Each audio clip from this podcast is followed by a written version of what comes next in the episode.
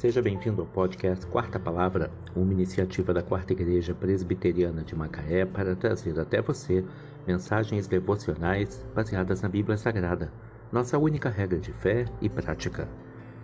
Nesta quinta-feira, dia 3 de março de 2022, veiculamos a quarta temporada, o episódio 119, quando abordamos o tema Punição do Ímpio, certa e rigorosa.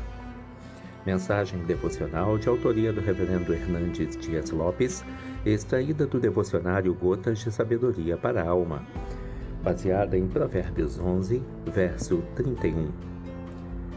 Se o justo é punido na terra, quanto mais o perverso e o pecador. Não é verdade que a vida do justo é um mar de rosas.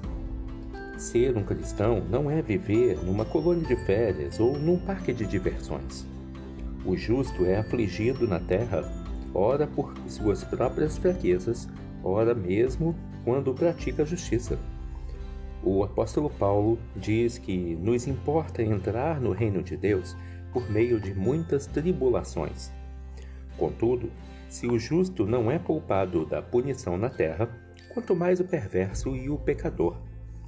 Eles estão acumulando ira para o dia da ira sofrerão não apenas o castigo que seus atos merecem, mas também a penalidade da eterna destruição.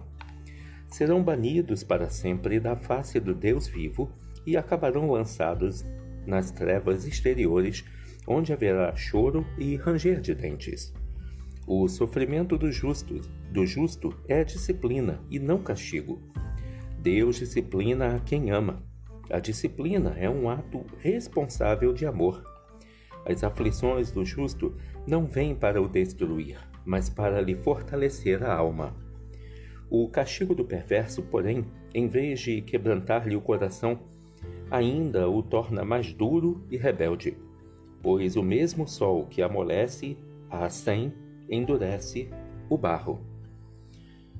O justo é disciplinado e corre para os braços do Pai arrependido, mas o perverso é afligido e blasfema contra o Senhor.